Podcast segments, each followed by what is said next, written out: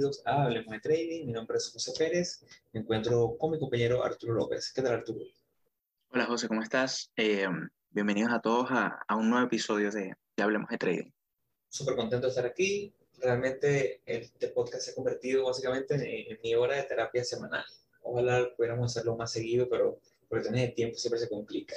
Eh, para que nos escuchen por primera vez, este es un podcast donde hablamos sobre trading, hablamos sobre finanzas, hablamos sobre el mercado de valores americano, la bolsa de Nueva York, y donde básicamente tratamos de impartir un poco de conocimiento, ayudar a las personas de habla hispana que están empezando en el mundo del trading. Sabemos que es complicado, sabemos que es un mundo difícil. En Latinoamérica tenemos muy poca cultura y educación financiera, sobre todo cuando hablamos de, de bolsa de valores, no, no, tenemos, no tenemos esa educación.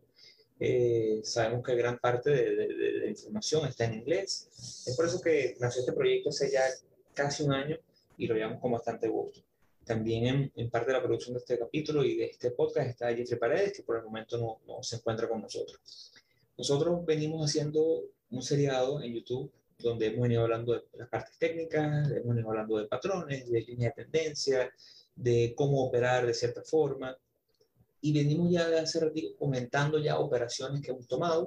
El episodio anterior fue un episodio donde hablamos de, de operaciones, cómo manejar las operaciones, básicamente el manejo de operaciones una vez que ya entramos en ella, porque lo hemos nombrado en varias oportunidades, una vez que visualizamos la operativa es una cosa, pero cuando, la, cuando entramos, cuando ya estamos ahí con nuestros, nuestros capitales en riesgo, ya cambia un poco el escenario, tendemos a tomar eh, otro tipo de decisiones. Es por eso que siempre recomendamos que una vez que visualicemos, antes de entrar en la operativa, definamos bien cuál será el punto de entrada, de salida, target, tratar de dejar menos, menos cosas, eh, espacio a la improvisación.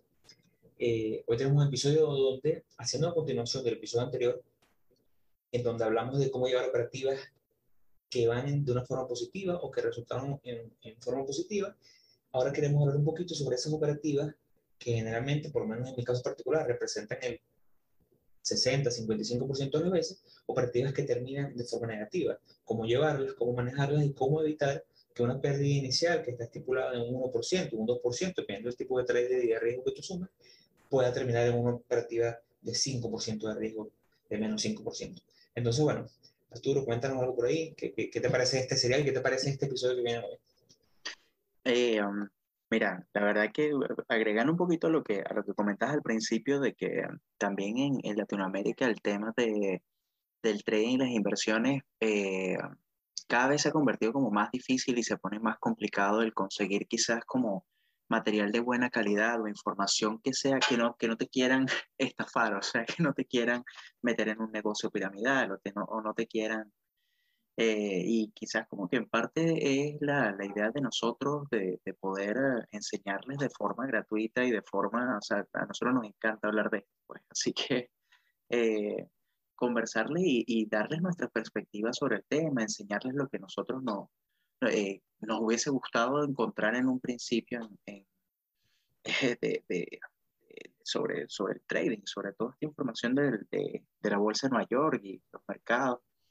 Eh, y, y, bueno, ya hablando un poquito más del, del episodio, eh, todo este tema eh, sobre el manejo de operaciones es sumamente importante. Muy bien lo, lo comentaste tú de que eh, nosotros, o sea, una cosa es tomar una operativa, una cosa es tomar la decisión de entrar, saber armar tu plan de trading, tener todo como ya establecido en tu, en tu cabeza o, o plasmado en, en papel, pero otra muy diferente es cuando tomas la posición, porque ahí es cuando te invaden las emociones, ahí es cuando te invade eh, todo, todo la, otra parte psicológica que envuelve el trading y, es muy difícil manejar, o sea, es muy difícil manejarla, no, es muy, eh, o sea, es, una adrenalina que uno, que uno siente quizás cuando está en una operación o cuando estás muy cerca de un target, cuando estás muy cerca de tu stop loss y, y es muy importante como aprender a, a, a manejar eso. Entonces, la idea de estos seriados es,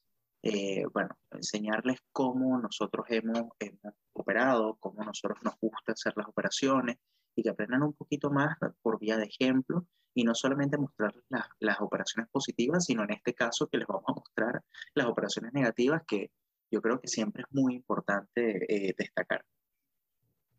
Totalmente, totalmente. Como dice Arturo, es vital. Nosotros primero, e-, ese punto. A mí me hubiese encantado hace cinco años, hace cuatro años, haber conseguido material de esta calidad. Y no es que nos echemos flores, pero es que realmente eh, este es el material que yo hubiese necesitado o que necesitaba hace cinco años cuando comencé en trading. Eh, material de habilidad, donde te hablan con la razón, con la verdad, donde te hablan con, con datos importantes, con números reales, no queremos venderle nada a nadie, simplemente queremos compartir información que costó tiempo, costó dinero, costó eh, años lograrla y todavía falta muchísimo más, pero bueno, creemos que, que estamos en un punto en el cual podemos compartir buena información. Esa parte de las operaciones es fundamental, porque una vez que tú tengas un planteamiento, una estrategia, tengas un plan de trading escrito, tengas parámetros que te hacen tomar operativas, eh, es importante que tú definas previo a la entrada dónde compraste, dónde quieres comprar, cuál consideras tú que es tu punto ideal, dónde quieres vender, dónde vas a vender en el caso que la operación esté positiva o esté negativa. Porque como dice Arturo, no es lo mismo verla, operarla en demo, a la toma de decisiones una vez que tu dinero está en juego. Si nosotros decimos, bueno, tenemos el 1% de mi cuenta, hablamos de 5 mil dólares por decir un número, voy a arriesgar 50 dólares en esta operativa, estamos viendo en pantalla una, una que se llama Context Logic, el ticker es WISH, W-I-S-H. Mira, me gusta esta operativa, tiene una buena relación de beneficio, voy a arriesgar 50 dólares, mi 1% en este caso, vamos a decir. Y sin tener claro dónde voy a comprar, dónde voy a vender, compro, compro, le doy una orden de mercado, se ejecuta esa orden, compré, no tengo bien definido el riesgo, veo que el precio es increíble cómo el timing generalmente tiene que ser tan malo que uno compra y generalmente cae. Entonces, ya inmediatamente las emociones cambian y deja toda la improvisación, entonces crees que tomaste una mala decisión, vende, mientras que cuando tú tienes todo bien planteado, todo bien definido, tu entrada, tu stop, tu target, tu cantidad de acciones, tu riesgo, el tiempo más o menos que tú consideras que puede esta operación llevar, la toma de decisiones se vuelve menos arbitraria y se vuelve más automatizada. Eso es lo que buscamos. Hoy estamos hablando y vamos a hablar sobre par de operativas, a lo mejor tres, vamos a ver si nos da tiempo, donde son operativas que ya tomamos, que entramos y salimos, entramos y salimos de manera negativa porque no, eh, no fue una operación positiva a nivel numérico, no nos dejó resultados positivos, pero sí nos deja eh, siempre enseñanzas, ¿no? Siempre operaciones tanto positivas como negativas que te dejan cosas que aprender y cosas que no. Hay muchas veces que yo digo, bueno, esta operativa me gustó, la volvería a tomar y esa es la mejor operativa. Cuando vemos una operación que fue negativa, pero que yo sé que la volvería a tomar muchísimas veces. Y temprano, y hace un par de semanas comentamos eso, ¿te acuerdas, Arturo? Que decíamos, mira, esto es una operativa que salió mal, pero dentro de cinco años lo vuelvo a tomar. Sí, sí, es que, mira, el, uh, al final el, el, tema de operación positiva, operación negativa, eh, bueno, es, es, algo también que, que, creo yo, pero siempre que tú sigas tu plan de trading y, si, y cumplas a cabalidad las reglas que tú te colocaste, puede ser que la, la, operación sea negativa y, o sea, va a suceder, pero al final termina siendo, vamos a llamarla una operación positiva porque seguiste tu plan de trading. O sea, y es esa misma lección y esa misma enseñanza que te puede dejar y eso es muy, o sea, es muy válido anotarlo en cuando hagas tu diario de trading, anotarlo y decir, mira, yo salí en esta operativa porque tenía que salir, o sea, porque la operativa no, el mercado no me acompañó, la acción no me acompañó, hubo un pullback muy fuerte y no me aguantó el, el stop loss, eh, pero si vuelve, si me vuelve a formar un patrón o me vuelve a ocurrir algo muy similar a esta, a esta operación, la vuelvo a tomar. Entonces eh, es ahí a donde, a donde uno tiene que, que, apuntar. ¿Vas a perder? Sí, siempre vas a perder. Inclusive lo, tú lo comentaste en un principio, el 60% de tus operativas son negativas si el 60% de tus, de tus operaciones son negativas, lo importante es que ese, ese 60% no sean errores, eh, eh, cosa que, que, pasa y va a pasar, eh, errores como forzados o no forzados, por decirlo de alguna forma, que no, sean, que no sean errores porque te saliste de tu plan de trading, que no sea que entraste por venganza, entraste por codicia. ese tipo de cosas es lo que, lo que hay que evitar. Hay que seguirlo y, y, y como comentaste hace poquito, eh, mantener esa respuesta lo más automatizada posible y eso te lo va a hacer generar un plan de trading bien completo y bien específico ante cualquier eventualidad que, que te pueda ocurrir. Totalmente, totalmente. Aquí tenemos un ejemplo para entrar en materia de una operativa que entré, salí la semana pasada, eh, salí de forma negativa, se, se llevó, si no me equivoco, 0.75, 74% de, de mi riesgo inicial, el riesgo inicial era el 1%. Eh, esta operativa salió mal, esta es una operativa que yo tomo generalmente la forma como está a nivel técnico un 18% de las veces. O sea, el 82% de mis operativas son operativas que generalmente están en una tendencia alcista y que yo compro porque veo, quiero ir con esa tendencia. Pero también me gusta este tipo de operaciones que las tomo muy poco, un 18%, pero que me gusta mucho porque cuando se dan tienden a ser explosivas. Esta es una operativa, este tipo de operativas de las que le hablo son operativas en las cuales el, precio de la acción va en tendencia bajista, pero viene una consolidación. Nosotros tenemos un episodio hace unas semanas donde hablamos de las fases del mercado. Eh, en esa fase de mercado hablamos en una de esas de, de Stan Weinstein, que es un trader eh, con un libro espectacular donde habla de las etapas del mercado, de cómo hay una etapa en la cual el precio consolida. Aquí vamos a hacer un, un, recap rapidito. El precio consolida, rompe, esta es la primera fase. La segunda fase, él sube. La tercera fase, él consolida. Y la cuarta fase, él cae. Viéndolo un poco más macro, aquí vemos cómo aquí consolidó, el precio cayó. Y yo digo, bueno, esto es nuevamente esa fase número uno. Y yo quisiera estar aquí, quisiera tener un poquito de exposición en esta acción, porque creo que es probable que se esté formando una base con un volumen aquí interesante de acumulación para después seguir una fase número 2, que sería la fase donde el precio cambie de tendencia y suba. Esa fue mi hipótesis, hipótesis inicial, vi el precio y vi el movimiento de la acción. Cuando me voy un poco más micro, que me voy a la, a la gráfica de, de 4 horas, que es la que estamos viendo en pantalla, veo que estoy en un rango, un tope de 15 dólares, con una base en 7.5, o sea, tenemos un rango aquí importante de precio, ya viene prácticamente desde abril de este año consolidando en esa área. Incluso pudiéramos debatir que aquí había un hombro, cabeza de hombro que falló. Si es una forma como rectángulo, digo, bueno, en un punto en el cual el mercado está haciendo otra base, es probable que se dé un cambio de tendencia y suba. Para los que me han escuchado yo hablar aquí en este podcast, saben que me gusta usar la media móvil de 30. Eh, saben que trato de comprar cuando el precio está por encima de la media móvil de 30. En este caso no lo hice. Y básicamente me fui con una operación que se da en el rompimiento de la línea de tendencia, este canal bajista, esperando que el precio durante, calculaba yo unas dos o tres semanas, tocara lo que sería el área de los 15 dólares y puse mi stop por debajo de la última vela de la consolidación, esperando que, bueno, si el precio, siempre lo hablamos aquí de generar una hipótesis en la cual si el precio se devuelve y descuenta de razón de entrada, yo me salgo. La operación como tal no estuvo mala, la operación estuvo, es una operación que yo podría volver a tomar, pero en el camino tuve errores. Mi, primer error fue que yo compré esta, esta vela de rompimiento, la vela estuvo perfecta, pero cuando el precio va subiendo, que yo veo que es probable que rompa por encima de esta zona, inmediatamente tomé, la tomé con tanta convicción que dupliqué el número de acciones y compré el doble, llevando el stop loss inicial, lo llevé ahora por debajo de la vela de rompimiento. Ahora tenía el doble exposición, pero seguía con un 1% de riesgo, porque si, mantuviera, si hubiese mantenido el stop aquí, hubiese tenido 2% de riesgo. Como veía mucha convicción, veía mucha fuerza, llevé esto hasta este punto, compré el doble. Inmediatamente el precio empezó a caer. Empezó a caer, empezó a caer, empezó a caer. Eventualmente, cuando veo estas velas, cuando veo la fuerza de las velas y los mercados se comportaban esos días, decidí vender un precio de cierre en este punto perdiendo 0.74, 0.75% de, de mi cuenta.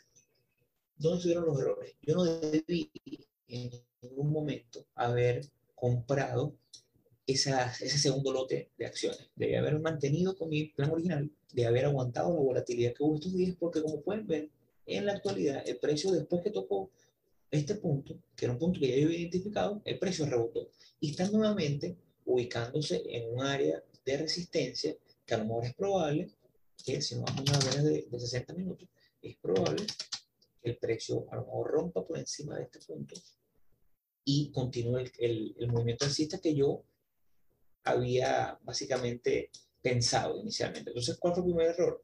Haberme ido de avaro y haber comprado, duplicado mi posición, llevándome obviamente a, como me gusta controlar mucho riesgo, haber ajustado mi riesgo, que eventualmente me hizo perder. Entonces, ¿cuál fue el error aquí?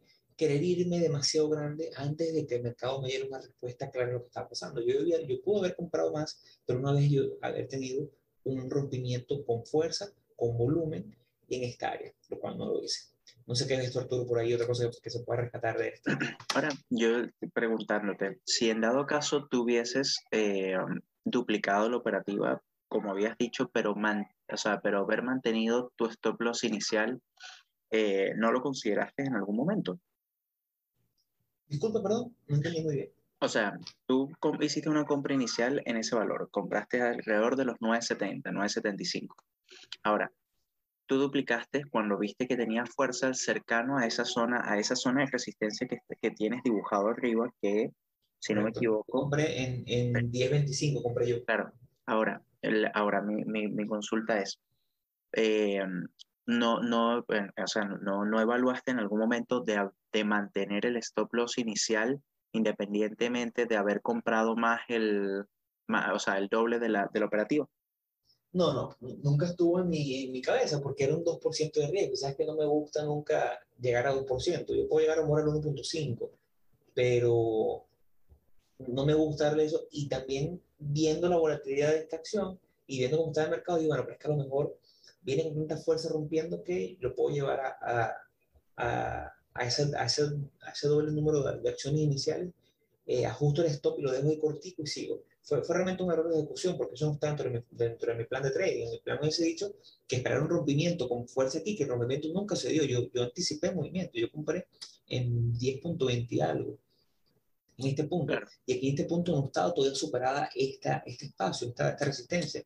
Entonces me anticipé y ese anticipo que no estaba dentro del plan inicial, que también es algo que yo siempre hago, que bueno, yo compro aquí, espero, este es mi target, este es mi stop, si el precio rompe por encima de esto, yo voy a llegar un poquito más, yo debí inicialmente comprar solamente 0.5% de riesgo, 0.75% de riesgo, y en el rompimiento, si se hubiese dado, comprar el restante para llegar al 1%. Y si en el camino el precio hacía un movimiento piramidal, que era que es eso que hablamos varias veces de, de lo mejor que él consolida después de en la carrera existe, él consolida, me da mi chance de a lo mejor yo decir, bueno, ahora voy a comprar un poquito más y en esa compra yo, cuando el precio hubiese hecho algo así, una consolidación en el alza, digo, bueno, que en este punto yo puedo decir que, que hay consolidación al alza, voy a comprar cuando rompo por encima de esto, llevando a lo mejor mi precio promedio un poco más alto, eh, ajustando mi stop break-even, pero sigo en esa tendencia O sea, no hice las cosas de acuerdo a mi plan y es lo que quiero rescatar aquí para que la gente entienda qué es lo que estuvo mal aquí. Aquí estuvo mal que no seguí mi plan. Y eso es lo principal, porque una vez que estaba adentro, me dejé llevar por emociones, me dejé llevar por quiero comprar más, quiero tener más exposición, quiero aumentar mi, mi, mi, número de acciones y, y, lo hice mal. Ahora, igual esta operativa, así como está ahorita, ahorita, ahorita, eh, se ve interesante para la semana que viene por la formación que tiene. Totalmente. Eh, o sea, sigue, yo, sigue ahí porque pues, posiblemente mañana o el martes rompa. Sobre todo porque, al, al, o sea, fíjate, esa última estructura, o sea, esa última estructura, esa última línea de tendencia bajista que, que dibujaste, estamos ahorita en velas de una hora, pero fíjate el volumen, el patrón de volumen que tiene, que está, pero bello. está, está, entonces, y ya, y ya hubo un rompimiento de la zona de, de, de, de resistencia, así que está, está bastante bueno ese, ese, o sea, como está ahorita actualmente, me parece que está bastante bien para, para quizás una operativa para la semana que viene. Y con un stop loss. Aquí hay algo, que, hay que rescatable. Esta es una operación que la relación riesgo-beneficio inicial me habló de una relación riesgo-beneficio por lo menos 4. Arriesgaba 1 para ganarme 4%. Este tipo de operativas a mí me encantan porque me permite haber perdido el 0.5% y como dice Arturo, la, se está, la, la, formación se está dando como para que a lo mejor este martes, este miércoles yo vuelva a entrar o a lo mejor mañana lunes. Entonces, bueno, eh, la reacción de beneficio todavía me da espacio como para volver a intentarlo. Mientras que si yo me voy a una operación de riesgo-beneficio 1 o 2, arriesgando uno para ganarme 2 y pierdo una vez, no tiene ningún sentido reentrar porque ya podría arriesgar entonces otra vez uno para ganarme que uno, o sea, no tiene sentido. También en este caso, yo podría mañana plantear una operación de este, de este tipo, con un stop loss a lo mejor suficientemente amplio para que permita la fluctuación normal del precio, pero con una entrada un poquito por encima del área de resistencia que ya ha sido respetada una, casi dos, tres, cuatro veces, y que me diga, bueno, que una vez que yo rompo aquí, tengo una posible relación de beneficio porque este número de 4.5, arriesgando uno para ganar un 4.5. Eso me da suficiente espacio para, para yo eh, poder y querer entrar otra vez en, este, esta operación. Claro. Sí, no, está, está, de verdad que está, está genial y sobre todo, o sea, eh, y, lo importante y lo rescatable de todo esto es que, eh, o sea, es el, fue negativa todo, o sea, el, al final terminó siendo una operación negativa, pero eh, lo rescatable de esto es que, bueno, te diste cuenta de cuál es el error, de qué es lo que no tienes que hacer para la próxima vez.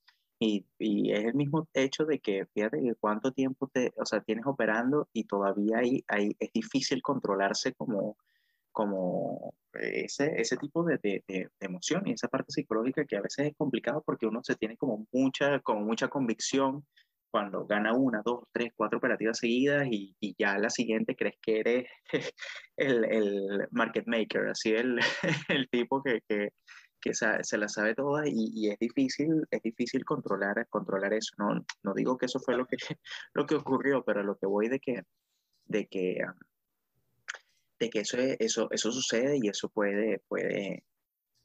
Y quiero mostrarles que la gente, esta operativa, que es básicamente la misma, pero dada en un time frame superior y que sí se resultó positiva. Y es eh, una operativa que, que la, la, hablamos hace bastante tiempo ya, donde pasa eso mismo que, que, que veníamos hablando. Creo que esta operativa la, la nombramos incluso en el episodio de, de, tendencia. Es una operativa que viene, viene con tendencia negativa, viene testeando, testeando, testeando, pero en lo que tuvo chance que rompió, uno entra con un buen espacio para que se mueva bien eh, pensando a lo mejor en diferentes targets, este puede haber sido el primer target y este segundo target, pero viendo que la compañía viene con un cambio importante de tendencia, viene con volúmenes de acumulación, donde a lo mejor hay eh, fondos de inversión que están acumulando posiciones estratégicas en este tipo de empresas y que eventualmente no es el grueso operativo que yo suelo tomar, pero cuando funcionan, como este caso que funcionó, se dan muy bien.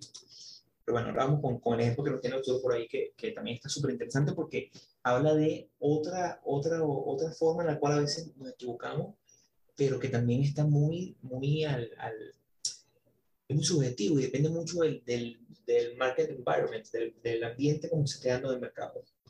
No, y que, y que puede suceder, son cosas que pueden suceder y que no, y que van a pasar y que no, no, no hay nada que hacer para, para evitarlo, pues, o sea, eh, déjame compartir un momento la, la pantalla para, eh, ¿estás viendo mi, mi, mi pantalla, ¿verdad?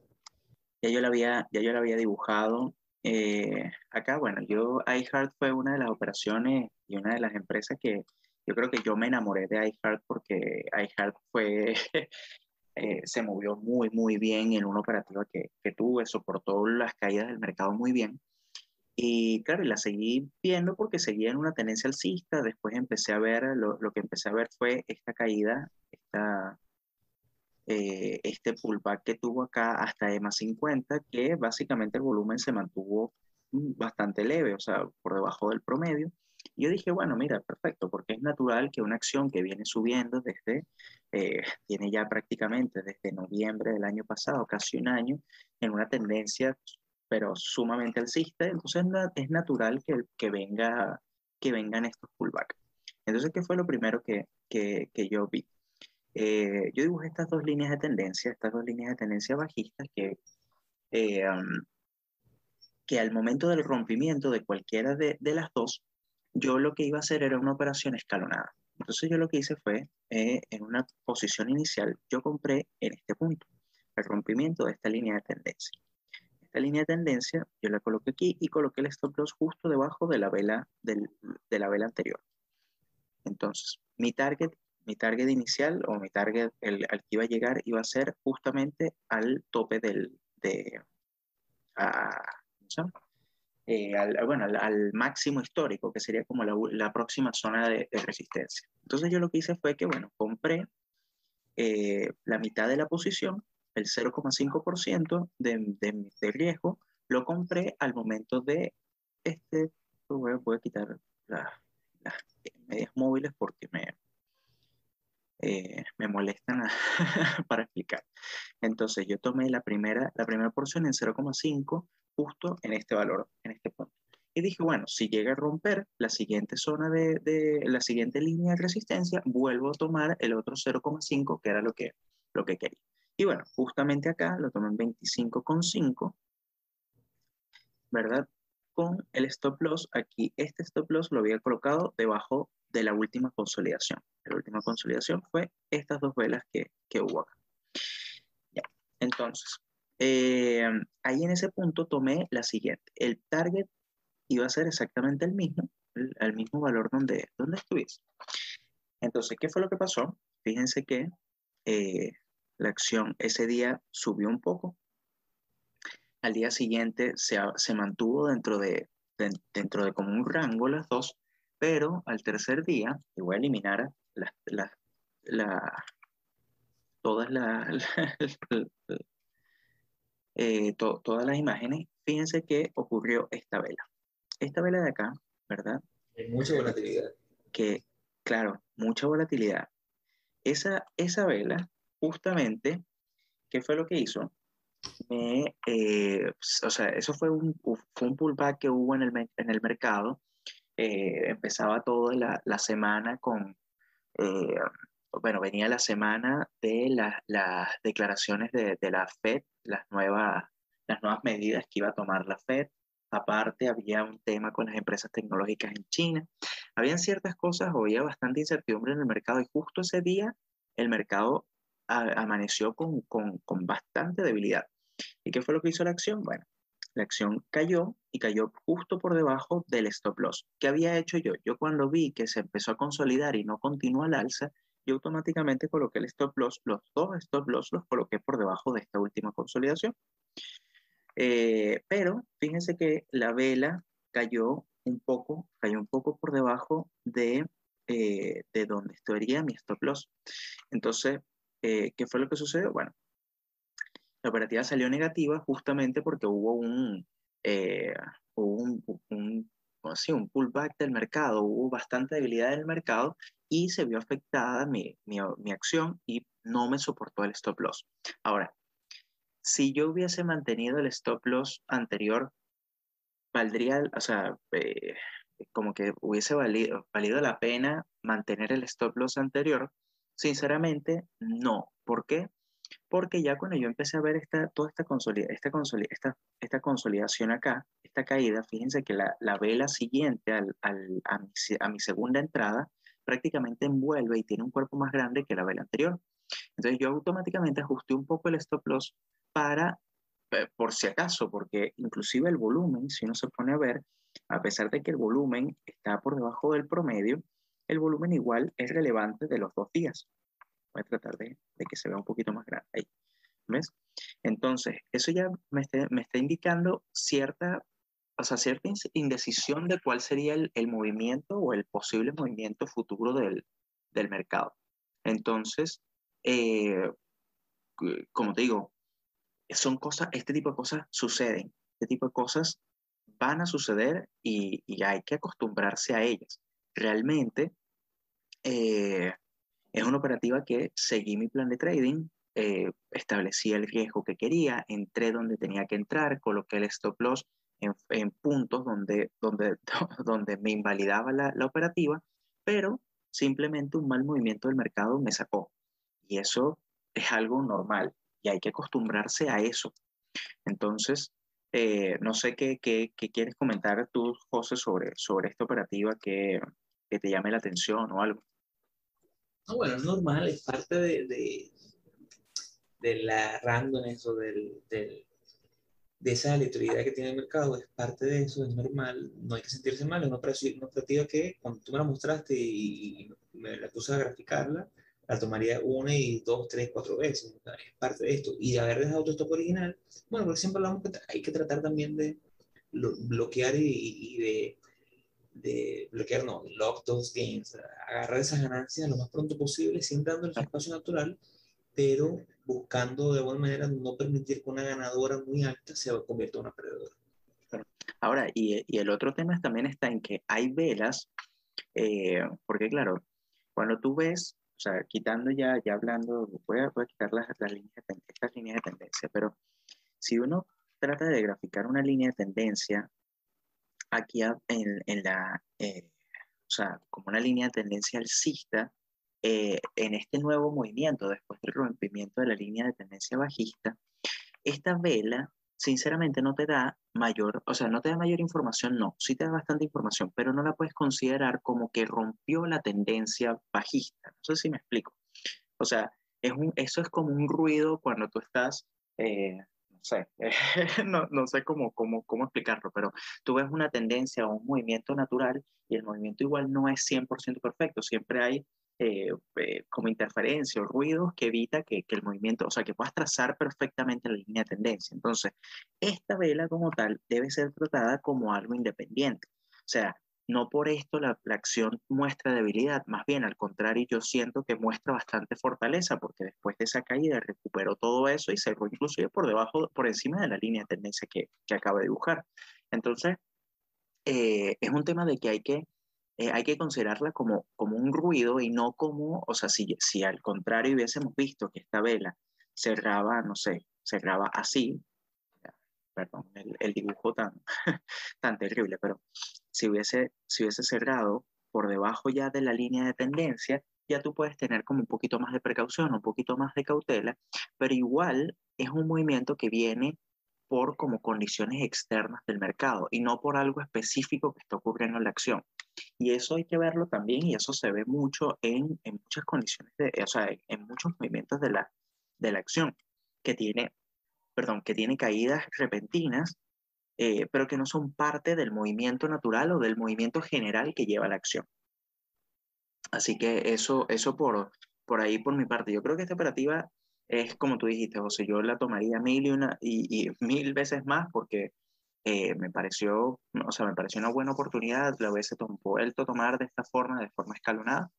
Eh, y si quieres darle un poquito de zoom ahí donde, donde se ve la, la vela, ese, ese wick tan grande, ¿qué, le, ¿qué, le, hubiese dado mucha validez hablando de eso que tú dices, de la validez de, del movimiento, que no, no tiene, para mí, para ti, no tiene validez esa, ¿qué le hubiese dado validez? Como dices tú, un cierre aquí y un volumen así. Claro. Ese volumen con el cierre, o incluso a lo mejor la velita, ese wick ese que tiene la vela, pero a lo mejor con, con mucho volumen. Bueno, si te he dicho algo, si te da más información, pero así como está, simplemente un momento aleatorio, un momento de pánico en el mercado, un momento mejor no dice tiempo, pero hasta ahí. Esta ha sido una operativa que yo creo que todavía se puede replantear porque está haciendo como una estructura aquí de consolidación, donde sí pudiéramos plantear a lo mejor una operativa que se dé al alza aquí eventualmente. Claro. Sí, sí, sí, sí, totalmente, totalmente. Así que, no, pero eso, yo creo que por eso, por, por, por mi lado, el, um, ¿quieres pasar al, al, al, al, otro ejemplo que tienes? Bueno, sí, déjame, déjame mostrar aquí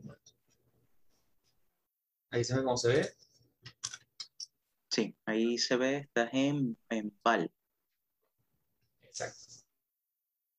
Entonces, ella eh, sino me, fascinó la forma que se consolidó, me fascinó que estaba por encima de la media móvil 30, me gustó mucho este patrón aquí, que de cierta forma como que mostraba un, un, un triángulo ascendente o mostraba eh, un rompimiento con una consolidación con buen volumen por encima de un área de resistencia que tenía tiempo ahí, y en parte estuvo un commodity, estuvo un ETF o un ETN en realidad, que replica el movimiento del algodón, de los futuros de algodón. Yo primero veo la gráfica de los futuros de algodón, me gustó mucho el movimiento, pero yo no estoy en futuro, sino que yo tradeo commodities a través de ETFs y ETNs de mercado. Cuando vi el futuro de algodón, me gustó bastante, me fui, busqué el ETN o ETF que, que, que fuese más cost efficient para mi, mi, mi, cuenta y conseguí este con un precio por acción de 48, 47 dólares cuando lo vi, me gustó y bueno, vamos a entrar. Ya el stop lo subí, pero inicialmente la operación se veía de esta forma una relación riesgo-beneficio de 3.44, dándole menos, ¿qué pasa? Esto, esto como tienden a moverse muy lentamente. Entonces no quise entrar en esta operativa con un target, a lo mejor llevando el target al máximo anterior y dándole un stop mucho más amplio, porque esto, este tipo de operativa puede transformarse operativa de seis meses, y no es lo que quiero. Por eso que me enfoqué en un target a lo mejor del pico anterior, con un stop por debajo de la vela anterior al rompimiento, con un poco una vista un poco más clásica. ¿Qué ocurrió? Cuando yo estoy viendo velas semanales, porque es las velas que más me gustan, las semanales y diarias. Cuando vi esto me pareció espectacular, buen movimiento, buen volumen, la conciliación del volumen me encantó, se la mostré a todo temprano y, y todos estábamos encantados. Una vez que entró, veo que la fluctuación del precio era muy leve y, y, le costaba mucho moverse, entonces el movimiento lo veía más claro al final de la tarde, no veía, bueno, entonces bueno, cuando paso la vela de dos horas, de cuatro horas y de una hora, lo que van a ver es algo que genera pánico. Vamos a la vela de cuatro horas. esta es la realidad de esta acción. Un ETN que no tiene nada de volumen, nada, nada valor de volumen, y aquí es donde volvemos al tema de los fallos. Mi fallo aquí fue que me fui meramente por gráfico, no fue una acción que la busqué a través de mi watchlist, de mi, de mi filtro, de mi film, sino que la busqué por, por, porque era la primera vez que traía el, el algodón con un ETN, siempre traigo petróleo, gas natural y otros commodities con ETFs que me dan muy bien, son muy líquidos, pero esta vez no le hice, no hice la tarea correspondiente, no busqué cuál era el volumen promedio diario de este ETN, y bueno, la realidad es que este ETN mueve en un día 3.000 acciones. Convertamos, Arturo y yo, temprano, que yo básicamente tengo, porque todavía esta acción todavía la tengo en, en, mi cartera, en, mi portafolio. Yo en la actualidad estoy manejando el 2% de volumen diario de esta acción, lo cual es una locura. El de 1 al 2% es una locura. No se mueve para nada. 3.000 acciones diarias está muy por debajo del promedio diario que nosotros buscamos. Nosotros siempre nos enfocamos en acciones que tengan por lo menos un promedio de 500.000 acciones de volumen diario. A 3.000 me parece es una locura. Entonces, todavía se está moviendo bien, todavía tiene un buen movimiento, pero lamentablemente es una acción que que descartar. El movimiento se está dando, pero al tener tan poco volumen, lo que puede pasar es que mañana alguien de esos, de esos 3.000 shareholders venda en 30 y yo, mi pérdida pase en vez de 1% a ser 20%. Entonces, mañana posiblemente la, la venda. Eh, fue un error de, de, rapidez, un error, de, un poquito de FOMO, no querer, fear of missing out, no quise salir, no quise perder la oportunidad de entrar en este objetivo. Y bueno, cometí este error que, que realmente da pánico. El, bueno, y que, y que para, para, o sea, para, la, para los que no, quizás no entienden un poco de, de cuando esas velas que pusiste en, en, el time frame de, de, de cuatro horas, eh, lo que se ve son, son velas sin, prácticamente sin cuerpo, que abren y cierran en el mismo valor y no tienen cola superior ni cola inferior por, el, eh, por la poca fluidez que tiene la acción porque 3.000 acciones es nada y es lo que tú dices, 2% de, del volumen diario y uno es un, o sea, uno es un inversor muy pequeño, imagínate a alguien que, que, que, mueva, es que bueno, lo que pasa es que no creo que un inversor grande tenga, tenga posiciones en, en, esta, en esta empresa, pero... Eh, no, la, la, tienen, pero la tienen en, en Cotton, en, en, el futuro como tal. Ah, claro. En, en, en, en, sí, pero, pero, bueno, para que vean, para que vean la lógica. Aquí en este, este indicador que se ve aquí arriba, en la parte superior izquierda, es lo que es el volumen. El verde es el volumen del momento de la vela donde estoy seleccionado y el anaranjado es el promedio. Si nos vamos a la, a la vela de, de, cierre del día eh, viernes, está por aquí, estamos hablando que volumen de cierre en la vela de cuatro horas, o sea, en cuatro horas de movimiento de precio se trazaron se compraron y vendieron 100 acciones. O sea, es algo increíble. Es probable que yo, y voy a ver si mañana a lo mejor hago, hago un, un video haciéndolo, es probable que mañana cuando yo quiera vender mis 30, 50 acciones y le dé vender, es probable que el precio, mi venta, mueva el mercado. Y eso es a lo que a mí jamás me ha pasado, porque jamás estoy en operativa, yo soy un minúsculo. Entonces imagínense lo, lo, lo, lo mal ejecutada que está esta operativa por el tema de, de no haber hecho bien la tarea que yo mañana a lo mejor cuando venda voy a mover un poco el mercado, cosa que es una, una locura total. E, inclusive, no solamente, no solamente eso, sino que quizás hasta te cueste vender las acciones.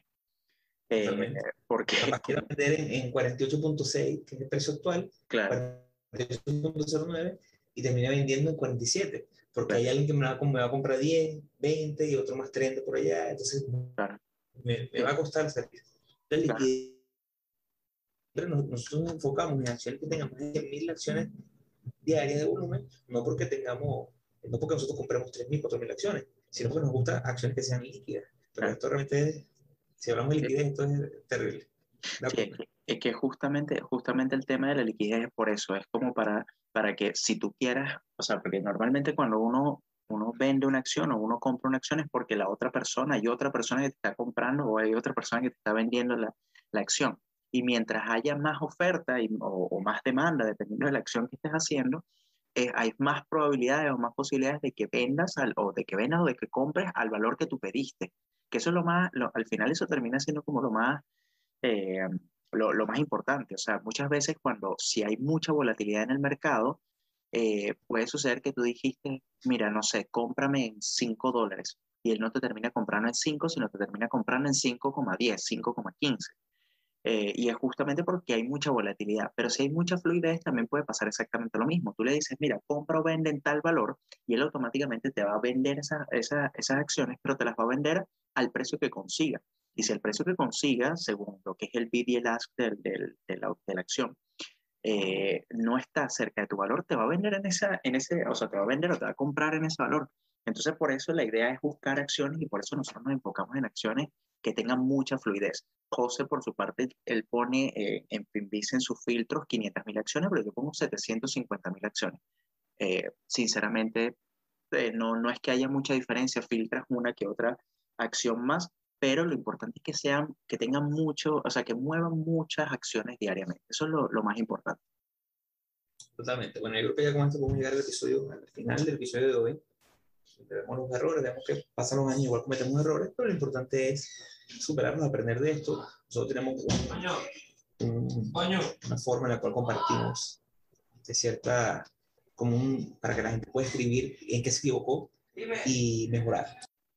Sí, no, totalmente. Mira, yo creo que igual eso, como tú dices, no, no, nos, dimos, no nos dimos publicidad al principio del, del episodio, eh, pero bueno, la voy a dar yo al final para que, para que no, no se olvide. Eh, nos pueden seguir en, en Instagram como hablemos.d.trading.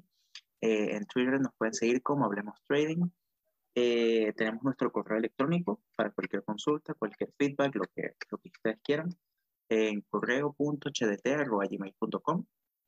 Y bueno, está nuestro canal de YouTube que es Hablemos de Trading nos pueden conseguir en, en, el link de, hay un link en el perfil de nosotros de, de, Instagram donde te da acceso a todas las plataformas digitales donde nos, donde nos encontramos y incluyendo justamente el canal de, de, YouTube porque hay otros, hay otros canales que también se llaman Hablemos de Trading y puede que se, que se confundan. Eh, así que bueno, yo creo que con esto podríamos cerrar el episodio. Eh, bastante interesante el, el, conversar de estas operativas y quizás hay que hacer más, eh, más episodios más adelante sobre, sobre el manejo de operativas y sobre como un repaso de las operativas que hemos tenido o de las que tenemos actualmente, eh, de forma tal de que, de que ustedes vean ejemplos sobre, sobre lo, que, lo que tratamos de, de, indicarles. Eh, ya igual la semana que viene eh, vamos, a, vamos a hablar justamente de, de, un tema bastante interesante que es el, ya vamos a entrar en, en la parte del riesgo eh, gestión de fondos, manejo de riesgo. Así que, bueno, los esperamos la próxima semana. Nos vemos en otro episodio de Hablemos de Trading. Hasta luego, amigos.